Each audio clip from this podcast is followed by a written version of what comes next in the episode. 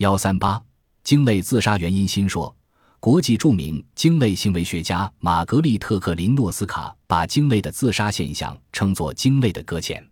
鲸类搁浅似不是件新鲜事。当今人们感兴趣的是，这些终生以海为家的鲸类动物为什么要厌烦大海，游向海滩而进入死胡同呢？世界上第一个记录鲸类动物搁浅现象的是希腊大哲学家亚里士多德，他直率地告诉人们。对于鲸类动物究竟为什么会搁浅，我无法回答这一难题。此后，世界上解释鲸类动物搁浅的假说层出不穷，归纳起来至少有以下十大假说：自杀、进入浅水区休息、在海滩擦洗皮肤、恢复寻找陆地以求安全的本能、浅水区的回声受到干扰、内耳寄生虫妨碍正确的声呐回声接收、脑部感染导致迷失方向、聚居压力。追寻古代迁移路线、活动场所的噪音污染、雷达、电视和收音机、地震等影响。不过，后人对已有假说提出了质疑，如早期有人提出鲸类动物搁浅是由于自杀所致，这一解释不能成立，因为鲸类动物不可能具有人类那样丰富的感情。再说，鲸类动物一旦搁浅后，往往显得惊恐。甚至会发出悲惨的求救声。前苏联科学家发现，鲸类动物已经进化到适于在水中休息或睡眠。此刻虽然处于静止状态，但是其大脑仅有一侧休息，而另一侧仍处于清醒状态，从而控制活动和呼吸，绝不会淹死或窒息。所以，因进入浅水区休息而搁浅是不可能的。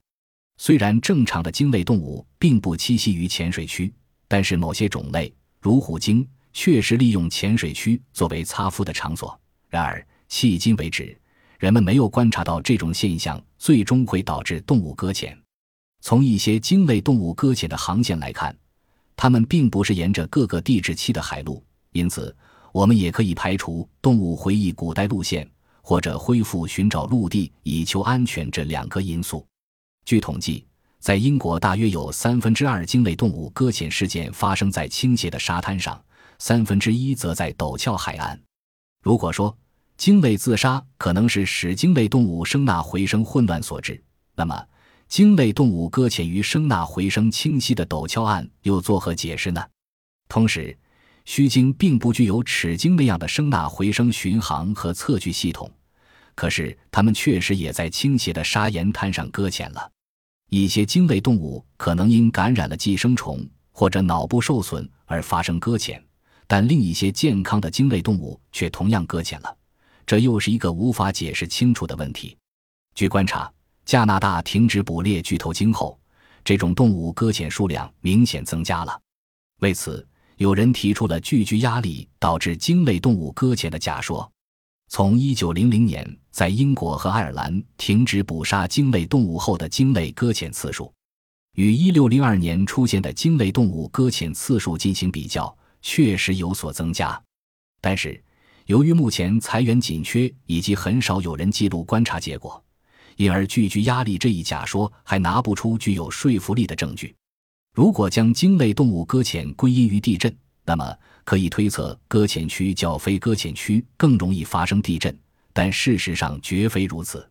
此外，天气状况也不是鲸类动物搁浅的普遍因素。本集播放完毕，感谢您的收听，喜欢请订阅加关注，主页有更多精彩内容。